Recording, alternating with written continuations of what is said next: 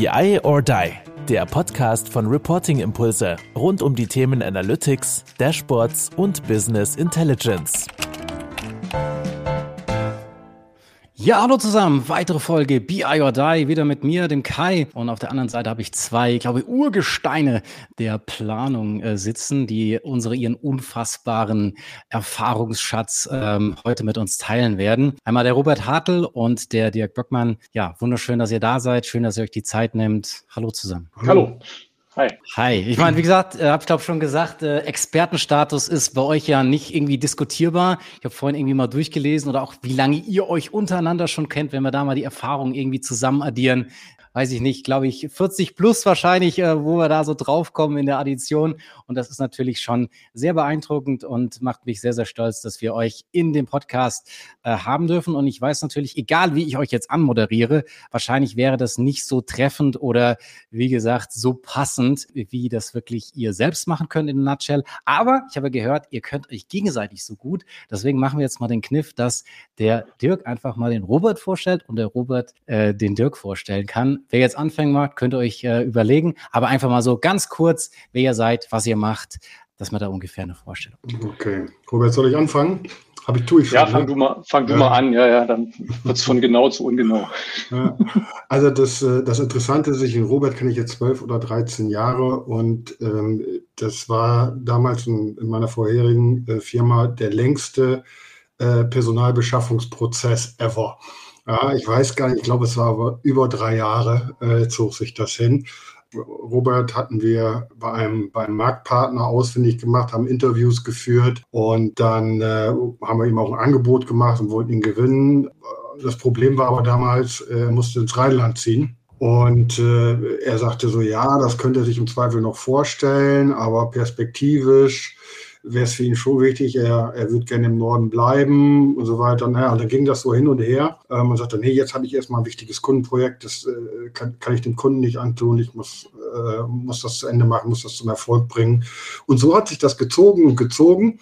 Naja, und irgendwann, äh, wir haben dann aber in Summe nicht, nicht nachgelassen. Ich glaube sogar, wir haben nicht zu zweit oder zu dritt bearbeitet. Robert einer hat immer den Kontakt gehalten. Äh, hat es dann geklappt und wir haben dann hier im Rheinland die ersten die ersten Projekte eben äh, zusammen gemacht. Und äh, dann haben wir, haben wir uns zusammengesessen und haben auch eine Sache gemacht, die heute das Thema ist. Äh, wir haben, äh, wir haben einen, oder Robert meinte, Mensch, die Stammdatenpflege und das Strukturdatenmanagement ist bei den meisten Kunden für ihre analytischen Anwendungen so aufwendig, so manuell gelöst und so weiter. Und da sind wir schon äh, dann zusammengekommen und den ersten Weg in Richtung Standardisierung gemacht und haben zusammen ein Tool für Stammdatenmanagement äh, entwickelt, beziehungsweise der Robert hat es entwickelt und ich habe gesagt, äh, wir kriegen schon finanziert die Entwicklung. Ähm, und so haben wir zusammen dann, ich sage mal, verschiedene, äh, verschiedene äh, Projekte äh, nacheinander äh, eben ja, begleitet, zum Erfolg gebracht. Und so immer in dem Thema, wie kann ich, wie kann ich Lösungen bauen, die nachhaltig wirken, die vielleicht nicht nur in einem Unternehmen, sondern auch in, mehrere, in mehreren Unternehmen funktionieren. Und ja, sind mittlerweile in unterschiedlichen Rollen über unterschiedliche Firmen hinweg, wie gesagt, äh, über zehn Jahre, ähm, aber äh, die Zusammenarbeit klappt immer noch sehr, sehr gut. Das war ja auf jeden Fall mal eine sehr ausschweifende ähm, Vorstellung, sehr, sehr cool. Aber wir gucken mal, das ist dann wie der längste Rekrutierungsprozess, ist dann nicht der längste Podcast aller Zeiten. Wir, wir gucken okay. mal. Aber äh, Robert hat ja jetzt noch die, die Chance, äh, das gut sehr, sehr kurz zu fassen. Nein, alles gut. Robert.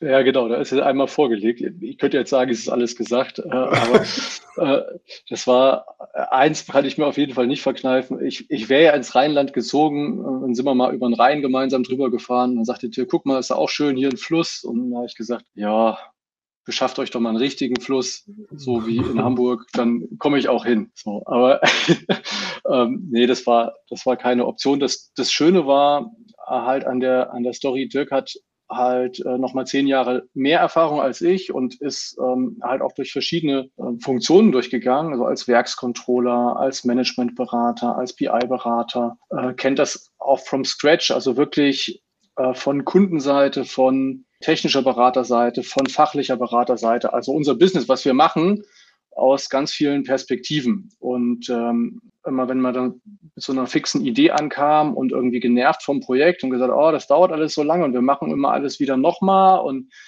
das wäre doch schön für einen Kunden und hat, äh, hat das Dirk in so Bahn gelenkt und gesagt, na ja, ist das jetzt schön, wäre das schön für einen Kunden oder bezahlt er jetzt auch Geld dafür? Ist es ihm auch wirklich was wert?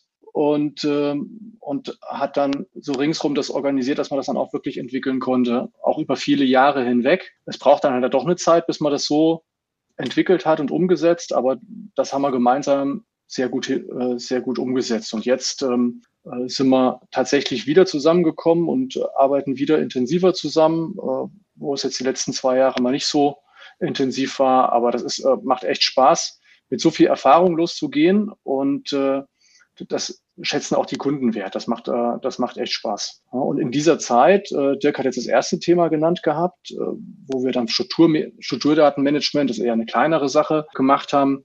Dann sind wir aber auch dann genau dahin gegangen in diese Themen äh, integrierte Planung. Ja, wir kommen aus der Welt, dass wir, dass wir wirklich individuelle Systeme erstellt haben. Und da hat Dirk auch viel Erfahrung aufgesammelt über die Jahre und verschiedenste Technologien durchprobiert. Ja, das ist nochmal ein Teil vom, äh, vom Werdegang und dann an einer hängen geblieben und auf dieser Basis dann auch wirklich das intensiv äh, durchdekliniert letztlich. Ne? Und auf der Basis sind wir auch unterwegs. Und ähm, die Erfahrungen, die helfen richtig weiter. Und davon wollten wir heute ein bisschen was erzählen. Definitiv. Und wir haben uns ja so ein bisschen zum Ziel gesetzt, ja, das Thema vorgefertigter Content mhm. in der Planung, ein Praxistest. Das war ja erstmal so, mit dem wir als äh, Idee gestartet sind.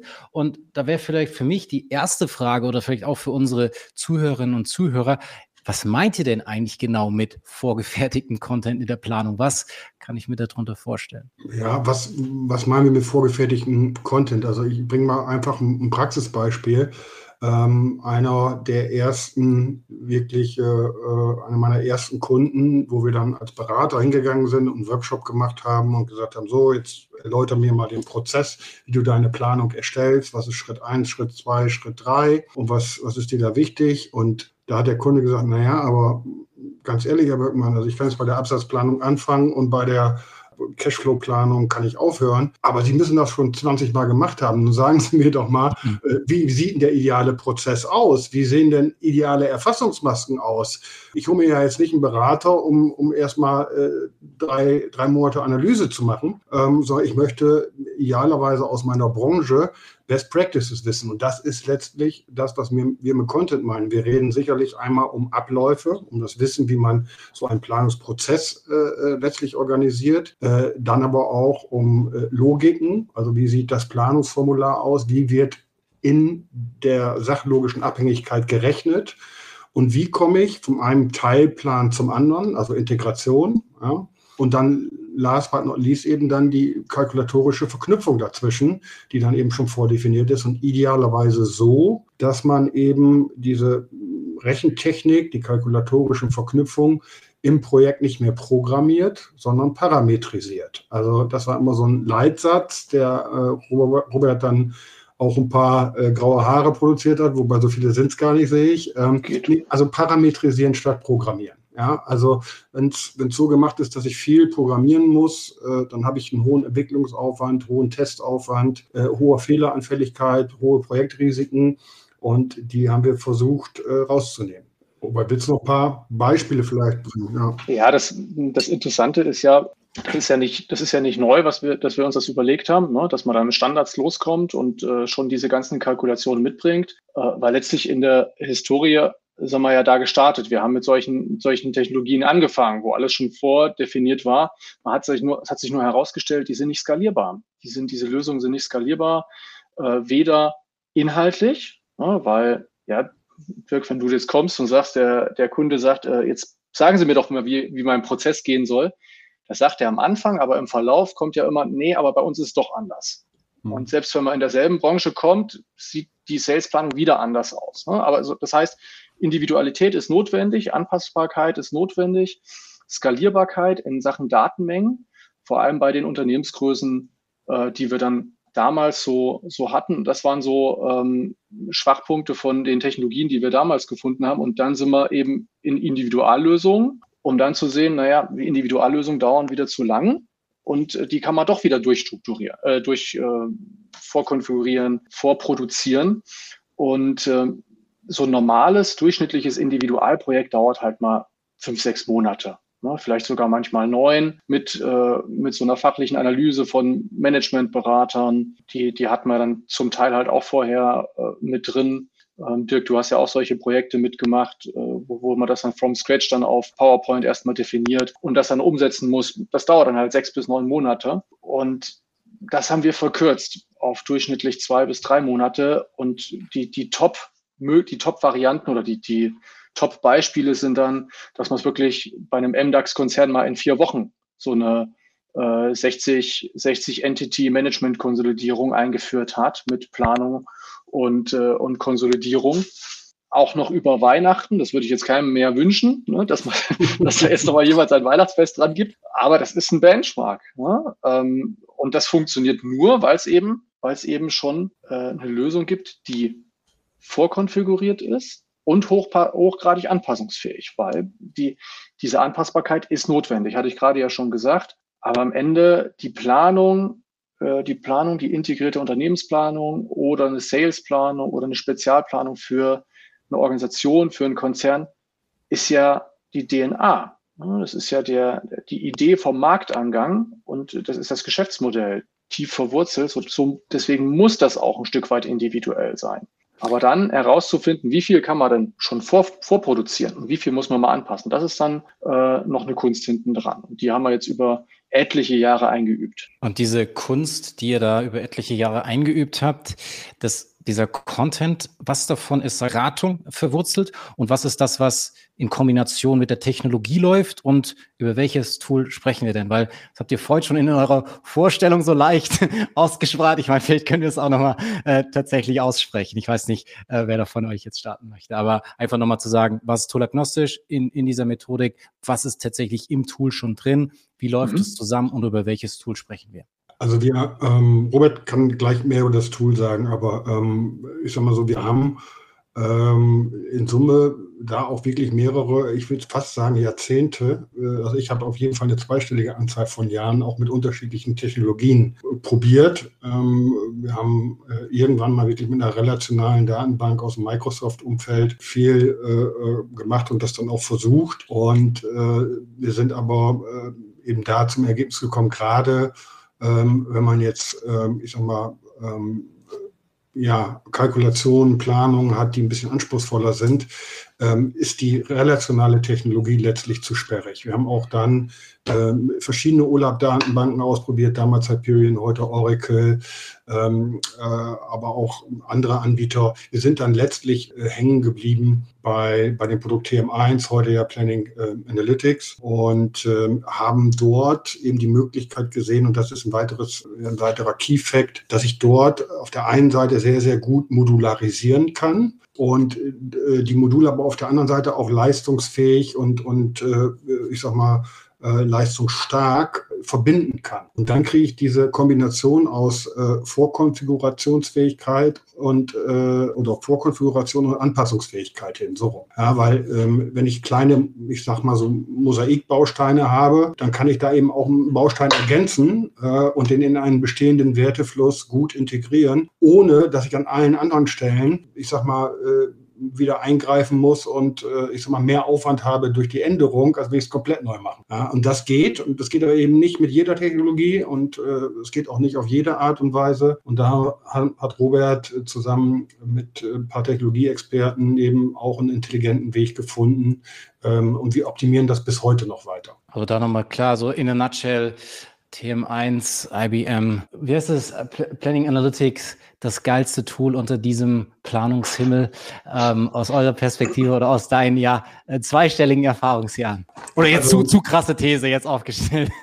Also wir behaupten jetzt nicht, dass äh, all, äh, die Welt nur an TM1 Planning Analytics genesen kann, aber für die relativ hohen Ansprüche, die die, ähm, ich sage mal, häufig in der Unternehmensplanung gestellt werden und mit dem Anspruch dann noch zu sagen, wir bringen Alternative. Ähm, also Robert, du kannst das vielleicht sagen, wir haben bei der, bei der HR-Planung zum Beispiel zwei grundlegend alternative Logiken umgesetzt und vorkonfiguriert. Da muss ich eben sowohl hohe Datenvolumina extrem schnell verarbeiten können, da ist TM1 nochmal unschlagbar führend. Das äh, bestätigen ja die, die, die ganzen Marktstudien seit Jahren so, das kann ich auf der einen Seite und auf der anderen Seite habe ich eben diese Flexibilität äh, äh zu modularisieren äh, äh, und zu ergänzen. Ne? Also ich kann beides. Ich kann dann skalieren und ich kann eben unterschiedliche Alternativen äh, äh, anbieten und die auch noch integrieren. Von daher ist es für uns, für diesen Ansatz, schnell sehr, sehr leistungsstarke Lösungen zum vernünftigen Preis-Leistungs-Verhältnis einzuführen, in der Tat das Tool der Wahl. Okay, jetzt haben wir erstmal TM1 Haken dahinter und jetzt hat Robert, sag ich mal, mit seinem vorgefertigten Content ja noch einen draufgesetzt, ja. würde ich jetzt mal sagen. Ja, also es ist lieb, dass ihr, dass ihr das mir zuschreibt. Wir haben das, haben es gemeinsam gemacht.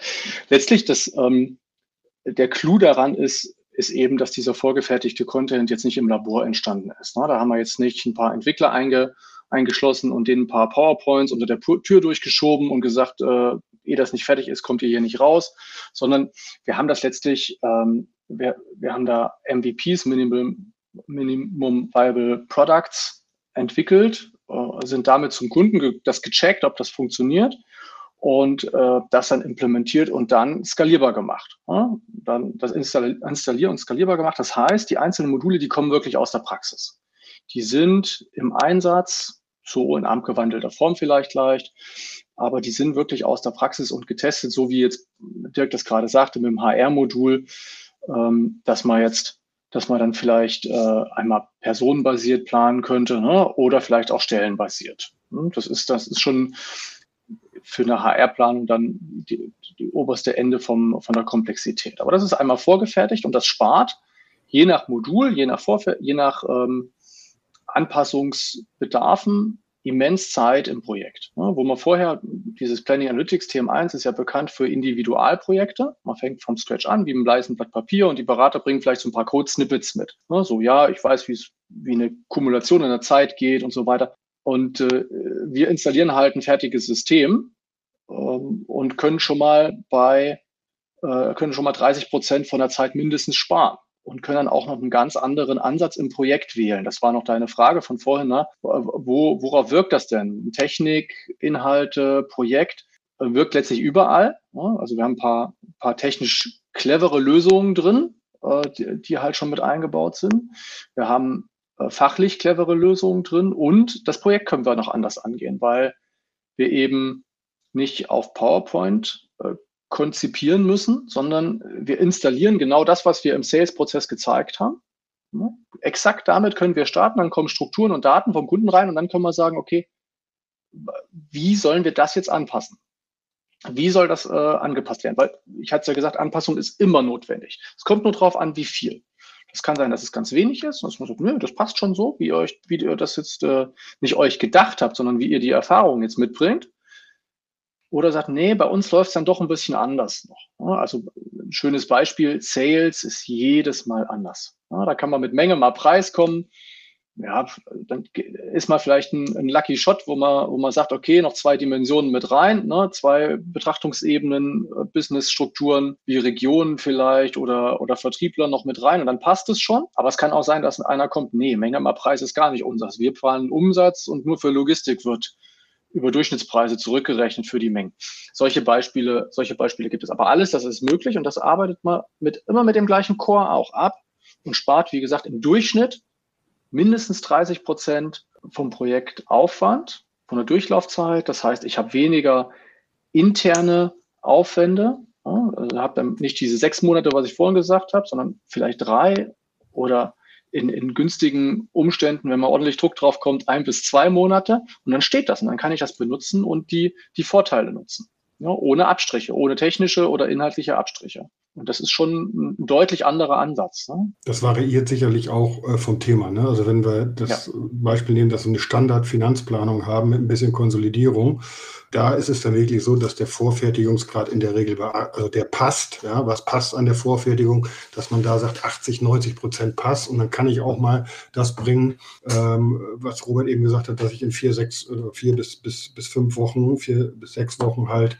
äh, so ein komplettes Projekt durchgezogen habe. Das geht, das geht schon und das gibt schon. Wenn ich aber eine wettbewerbskritische Kostenkalkulation habe, also Angebotskostenkalkulation, ja, wo ich, wo ich sage, okay, da muss ich ganz genau kalkulieren, weil das ist ein äh, wettbewerbsintensives Geschäft und da möchte ich, äh, da möchte ich die Gemeinkosten, äh, Prozesskosten orientiert auf mein Produkt verteilen und die Plankalkulation von, von Gemeinkosten muss genau unseren Prozessen entsprechen etc dann habe ich in solchen Prozessen auch mal einen höheren Anpassungsbedarf.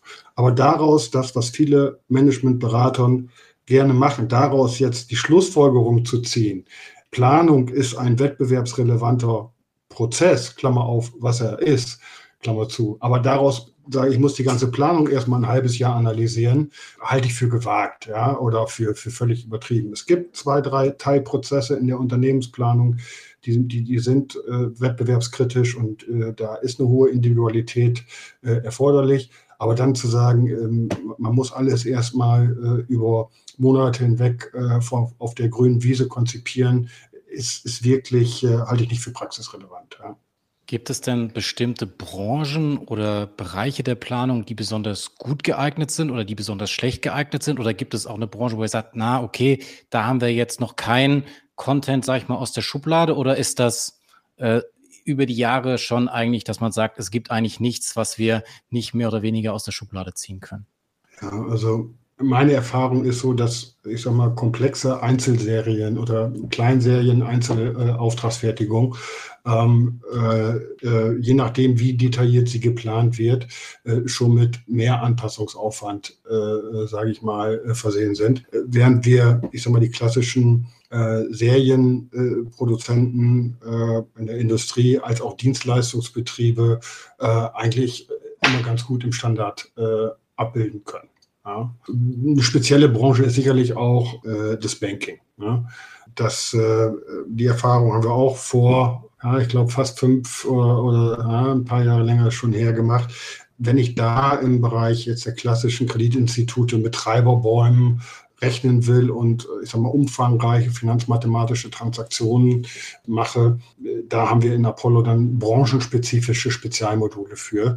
Die liefern wir im Standardumfang nicht aus.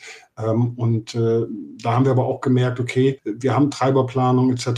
Äh, drin in Apollo, aber man muss eben sagen, im Bereich der Finanzindustrie, insbesondere Kreditinstitute, mussten wir sagen, da, da passt das nicht und da gibt es dann ein Spezialmodul, branchenspezifisches Spezialmodul, was aber nicht im, äh, ich sag mal, so wie, wie, wie Apollo sonst aufgesetzt ist, da im Standardumfang äh, lieferfähig äh, mit drin ist. Ne? Und das ist dann, das ist dann wirklich nur für die Branche. Ne? Also Robert, habt ihr so komplett die Managementberater jetzt äh, im Planungsumfeld noch nicht arbeitslos gemacht, sondern es gibt noch für die Anpassung habt ihr denen noch so ein paar, paar Budgets gelassen? Naja, wir nehmen da haben wir ja keinen Zugriff drauf. Ne? ist ja sonst, ist ja sonst so, ähm, Managementberater haben ja ihr Werk meist vollbracht, wenn es ans System geht, an die Technik. Ne? Und da kann man jetzt nicht so häufig als Implementierer oder Softwarelieferant noch was tun, außer das Passende dazu zu, äh, zuzuliefern. Und äh, es ist häufig so, oder anders, wenn, wenn man jetzt an so einen Prozess rangeht und man sagt wirklich, ich mache eine Managementberatung, ich gucke mir meinen Planungsprozess an, dann ist ja auch die Organisation schon zwei, dreimal sagen wir mal, durchgenudelt. Ja, da hat jeder einen Workshop gemacht äh, und vielleicht auch zwei oder drei. Weiß nicht, wie viel Lust sie da noch drauf haben, das nochmal zu beantworten, die Fragen, weil man dann im Zweifelsfall die Fragen dummerweise nochmal stellen muss und auf technische Realisierbarkeit manchmal prüfen muss. Aber das sind ja so übliche Themen, die dann eben die dann eben in der Konzeptionsphase nicht so exakt vielleicht besprochen werden, dass man manchmal dass man manchmal über Menge mal Preis rechnet und manchmal vielleicht auch äh, einfach vom Umsatz her rechnet oder, oder über Marktanteile. Und äh, dadurch, dass wir halt so die, die Basics alle schon vorgedacht und vorkonfiguriert äh, haben, kann man solche Themen dann halt noch mit einfacher reinbringen. Ne? Das, äh, und das dann auch passend machen weil man dann wirklich was hat, wo man, wo man dann auch anfasst. Also kurz gesagt, nein, selbstverständlich wären die Managementberater nicht arbeitslos, aber die sprechen dann auch gerne mit uns, weil wir dann wirklich auch liefern können, was, äh, was sie versprochen haben. Auch in einer, in einer kurzen Durchlaufzeit mit einer hohen Passung. Die Erfahrung haben wir ja gemacht. Ne? Immer dann aufzusetzen auf, äh, auf den Rahmen und Fachkonzepten. Wenn wir jetzt nochmal in dem Zusammenspiel von euch beiden, wenn wir jetzt nochmal sagen, Dirk, könntest du jetzt, ich meine, klar, wir haben schon so ein paar Projektrisiken, die wahrscheinlich immer wieder aufkommen, natürlich auch in solchen Planungsprojekten, ähm, wo jeder eigentlich immer mal wieder durch dieses Tal der Tränen muss. Wenn du solche typischen äh, ja mal benennen würdest und Robert dann vielleicht auf der zurückservieren sozusagen äh, diesen Ball, äh, was dann Apollo in der Kommunikation mit, mit, äh, mit TM1 da halt wirklich einfach ja dieses Risiko minimiert oder vielleicht sogar komplett ähm, ausschaltet. Wo, wo wir da nochmal so einen Versuch starten, dass du nochmal sagst, okay, so aus meiner Erfahrung, aus den ganzen Jahren, was ich da schon alles erlebt habe, das sind so typische Dinge und, äh, und Robert dann nochmal so ein bisschen, hey, und da liefern wir eigentlich genau immer so dieses Ding rein, ähm, was, mhm. was perfekt, perfekt, äh, perfekt passt. Also, lieber Dirk. Ja. Okay. Ähm, ja, so, also was, was man ja, der Klassiker sind ja, fange ich mal wirklich vorne in der Konzeption an, sind ja wirklich Konzeptionslücken. Ne? Also ich stelle auf einmal fest äh, im Implementierungsprojekt, dass ich zwar gesagt habe, so soll die strategische Planung als äh, Top-Down äh, Szenario, die äh, den Yearly Forecast oder den Rolling Forecast oder die, das äh, Budget äh, überführt werden. Ähm, und dann stelle ich aber auf einmal fest, ja, aber wir haben, wir haben ja viel weniger Dimensionen in der strategischen Planung. Ich äh, habe gar nicht geklärt, wie ich es denn jetzt sage ich mal, äh, rechentechnisch kalkulatorisch ins, in den Budgetvorschlag, in das sogenannte Pre-Filling des Forecasts oder des Budgets rüberkopieren kann. Ja, das sind so konzeptionelle Lücken. Ich denke da zum Beispiel an so ein Schweizer Unternehmen, wo wir das hatten, Robert. Ja, ich äh, erinnere mich auch mit, mit Schmerzen daran, viel gelernt dabei. Also äh, jeder, der zuschaut und, äh, und eine Konzeption macht, ähm, wenig, wenig Varianten bitte in, äh, in, den, in den verschiedenen Planungs, den verschiedenen Planungsanlässen im Kalkulationsschema ist ein dringender Tipp. Und äh, Apollo, Apollo äh, unser, unsere Lösung Apollo äh, bearbeitet dieses Problem, indem wir letztlich die Möglichkeit haben, auf dem gleichen Kalkulationsschema, also in der gleichen Granularität, im gleichen Kalkulationsschema, sowohl Top-Down, Bottom-up äh, zu planen, als auch zu simulieren. Also es gibt immer die Möglichkeit, auch dann ähm, Top-Down an den großen Stellhebeln zu drehen. Und ähm, das ist halt schon vorgedacht und auch einmal mit, es wird auch einmal mit installiert direkt. Ne? Wenn man jetzt Apollo einführt, hat man diese Simulation gleich mit dabei, dass man sagt, okay, ich kann jetzt äh, bottom-up alle, alle Sales-Mengen planen, alle Kosten, ähm, alle anderen G&V-Positionen, alle übrigen. Und dann kriegt man das in die Übersicht und kann dann da äh, per Drag and Drop oder, äh, oder auch einfach prozentualer Anpassung die großen Treiber planen. Ja? Also das heißt Mengenpreise äh, von oben runter und simulieren direkt. Ja? Also hat man dieses, dieses Problem, dass man sich zwei Rechenlogiken überlegen muss. Äh, im, in einem äh, Bottom-up und einem Top-down und vielleicht die dritte noch für eine Simulation hat man nicht mehr. Weil wir nehmen einfach die, die Rechenpower von der Technologie und rechnen es von unten her durch und passen es von oben her an. Und das äh, funktioniert wunderbar. Okay, Dirk, dann nächster Elfmeter für den lieben Robert.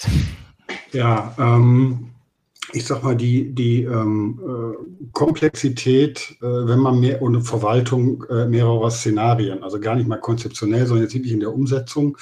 Ähm, wir, wir, leben in bewegten Zeiten und man hat ja immer mehr äh, aktuell die, die Herausforderung, äh, dass man eher so eine Baseline-Planung hat, so was passiert, wenn nichts passiert, häufig eben auch auf Basis vielleicht einer Prädiktion und dann kommen Maßnahmen, die ich an- und ausknipsen will, wie mit so einer Fernsteuerung. Ja. Die Investition verschiebe ich, die, äh, das Projekt ziehe ich vor, dann plane ich noch eine Preissteigerung und das Managen dieser Varianz äh, ist in, in, der, in der Praxis häufig eine hohe Herausforderung. Ja. Ähm, wie, wie löst Apollo oder wie löst die Lösung Apollo das? Ja, ähm, das Thema begleitet uns ja auch schon, äh, schon sehr lang. Und äh, die Controller, wenn wir dann denen mal zeigen, wie wir das so, wie wir das so üblicherweise lösen, die freuen sich dann immer, weil sie dann eben nicht mehr in einzelnen Excel-Zellen nochmal plus fünf, minus drei rechnen müssen und dann die, die Informationen in den einzelnen Zellen vorhanden sind, sondern Teil eins, äh, Apollo kann da beliebig viele Szenarien abspeichern, ja, unter jedem Planungsanlass beliebig viele, gibt eine technische Grenze bei einer Milliarde, aber es sind einfach beliebig viele. Ähm, und in diesen einzelnen Szenarien können die Planer dann äh, eben gesteuert hinterlegen, was ist der Unterschied zum Basisszenario? Habe ich Preisunterschiede, habe ich Mengenunterschiede, was kommt da drauf? Und diese einzelnen, für diese einzelnen Teile, das sind dann wie, wie Scheiben, die man oben drauf packt, dann eben auch nochmal zeitliche Komponenten und äh, Faktoren anlegen. Also wie das Dirk gerade beschrieben hat, wie man es gerne haben würde. Ja, also ich sage, dieses ähm, meine Preismaßnahme oder äh, meine meine Marketingmaßnahme mit gesenktem Preis, die kommt jetzt ein bisschen früher, deswegen erhöht sich, erhöht sich der Absatz um drei Prozent, weil ich meinen Preis um vier Prozent senke. Welche Effekte hat das sowohl auf Lager, Absatz und Kosten und so weiter? Das rechnet, da wird dann einfach automatisch durchgerechnet. Und das kann ich dann an- und ausknipsen oder eben auch sagen, nee, ich verschiebe es um zwei Monate nach vorne, nach hinten. Und äh, damit kann man dann modellieren. Und einen Monat später macht man wieder, sieht man, okay, wie ist es gelaufen, ne? Ist-Daten, lässt wieder eine Prediction drauflaufen und kann dann, äh, kann dann das Delta ziehen und muss schauen, ob man nochmal an den Maßnahmen was anpassen muss. Also ähm, eine Trennung von, von Baseline und Maßnahmen ist da eben schon mal mit vorgedacht. So, jetzt aber nochmal eine, wenigstens noch eine Challenge äh, für, den, für den Robert äh, und dann überlege ich mir noch mal was. Ach ja, ähm, was, was ist denn häufig, häufig noch eine, äh, eine Challenge? Also ich äh, bleibe mal bei dem Thema Predictive.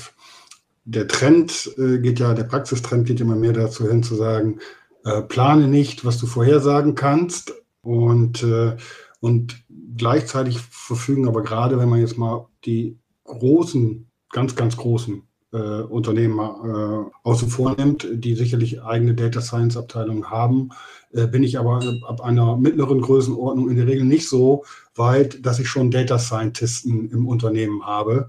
Ähm, so, und da ist die Frage, wie kriege ich denn pragmatisch, automatisiert einen Predictive Forecast hin, um eben das, was die heutige Zeit äh, braucht, häufiger Forecasts und Vorschaurechnungen erstellen zu können, wie gesagt, ohne dass ich einen Data Scientisten einstelle. Ja. So ein, ganzer, so ein ganzer Forecast, der muss ja auch dann wieder in eine, in eine Planung rein. Das bringt, das bringt zuallererst äh, Apollo, äh, Apollo mit, dass man erstmal seine äh, Salesplanung, da, da macht man es ja meist, äh, vielleicht bei den Kosten noch, dass das erstmal in einer Struktur, strukturierten Umgebung drin ist, und, na, dass man es manuell planen und forecasten kann und ähm, dann bringt äh, bringt dann die Technik Apollo ein Standard äh, Vorhersagemodul mit, ne, was eben genau anhand der, äh, der Vergangenheit dann Vorhersagen trifft in die Zukunft. Und da setzt man dann nochmal eben nicht den eigenen Data Scientisten, sondern äh, einen, den man sich mal für ein paar Tage holt, aber auch nicht ewig,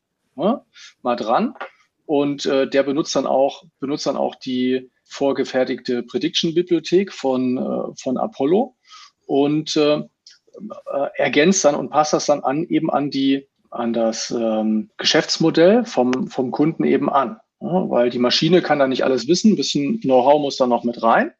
Und äh, das, dafür nutzt man dann eben die vorgefertigte Bibliothek, um dann wirklich einen exakt passgenauen Algorithmus daraus zu suchen, der dann auch wirklich kontinuierlich und verlässlich schnell Werte liefert, die man dann hinterher immer noch mal manuell anpassen kann. Ja, da haben wir so ein schönes, so ein schönes äh, Projekt gemacht.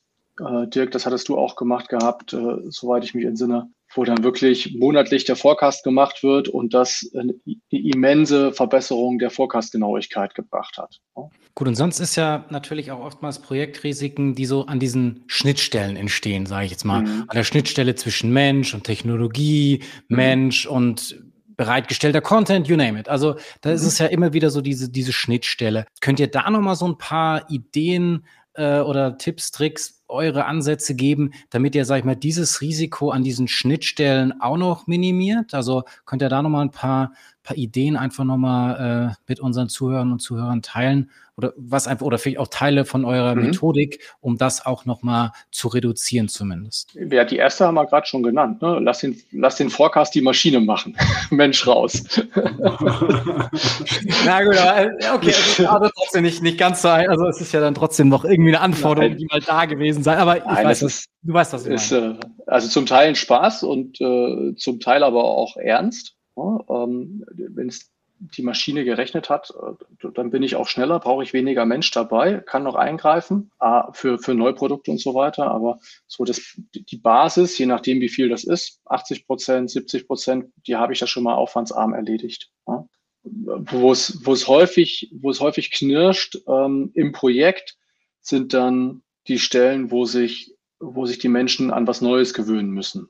Ja. So, da, da kann man mit zwei Sachen helfen. Also einmal mit der Möglichkeit, dass man eben äh, das, das Produkt, das System, was man einführt, beispielsweise Apollo, eben an die bestehende Planungslösung, äh, Planungslogik, an den Prozess anpassen kann, was eben möglich ist durch die Flexibilität. Das heißt, das bedeutet dann eben nicht viel Änderung, nicht so viel Änderung, wie es sein könnte für äh, den einzelnen, für den einzelnen Planer plus natürlich, das was kann das System nicht leisten, eine, eine sinnvolle äh, Change-Begleitung im Projekt. Ja? Dirk, vielleicht kannst du da ja nochmal was zu sagen, die, das ist ja immer ein wesentlicher Teil auch von so einem Projekt, wo wir auch nicht häufig nicht ran dürfen. Ne? Also ähm, mache ich gerne. Ein, eins vielleicht noch ganz pragmatisch vorweg. Also wir haben zum Beispiel eine Workflow-Modellierungskomponente in Apollo, die man nutzen kann und dann designe ich den Arbeitsfluss so, wie der Kunde ihn in der Vergangenheit auch gern hatte. Und dann gibt es eben userspezifische Aufgabenlisten, die eben genau den Arbeitsschritten entsprechen. Nur wenn er dann in diesem bekannten Arbeitsfluss drin ist, öffnen sich halt im Zweifel dann eben Planungsmasken, die ein bisschen anders aussehen. Das wäre mal nochmal so, so ein praktisches Beispiel, wo ich aber jetzt wirklich die letzten Jahre auch sehr, sehr viel Wert drauf gelegt habe, ähm, wenn man solche Projekte macht, ist einfach eine geänderte Methodik. Also wir, wir arbeiten mit agilen Projektmethoden äh, bei den Planungsprojekten aktuell. Ich vermeide es, wirklich große Dokumentationen zu schreiben als Berater. Macht man, äh, also macht man als Berater gerne, kann man, ähm, ich sag mal, auch noch immer ein paar Tage abrechnen. Der äh, Kunde fühlt sich sicher, weil er irgendwie 100 Seiten in der Hand hat. Äh, ich mache das mittlerweile komplett anders. Also am Beispiel Dokumentation mal, aber dann gibt es gleich noch weitere kurze Beispiele. Ähm, da ist es dann so, man macht Übergabesitzungen, nimmt die auf, also mit Video, ja, und macht dann vielleicht noch eine Checkliste hinten dran und sagt aber dann dem Kunden, wenn du jetzt noch eine weitere Dokumentation hast, dann machst du dir selber. Du bist der Use Case oder äh, User Story Owner, ja, ähm, da ist unser, unsere Ablagestruktur, äh, unser Arbeitsverzeichnis. Du hast alles, du hast eine Übergabesitzung, wir haben jeden Use Case zwei, dreimal gezeigt, wir haben die Checkliste, äh, die Parameter wie Passwörter etc., äh, Speicherorte sind dir bekannt. Dann schreibt dir die weitere Dokumentation eben selber, weil das führt eben dazu, diese geänderte Arbeitsweise führt dazu, dass die Verantwortung wirklich übergeht. Ja, ansonsten hat die Verantwortung für die Dokumentation sogar noch der Berater.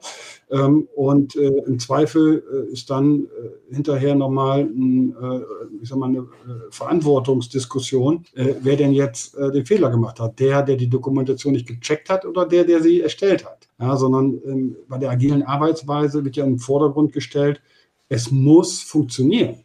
Wir wollen Business-Mehrwerte generieren und wir wollen nicht unsere Aufgabe, Dokumentation ist erstellt, abhaken, sondern das Ziel der Dokumentation ist ja, dass die Fachanwender äh, letztlich das System betreiben können äh, oder der IT-Anwender das eben administrieren kann und dabei genau weiß, was zu tun ist. Ja?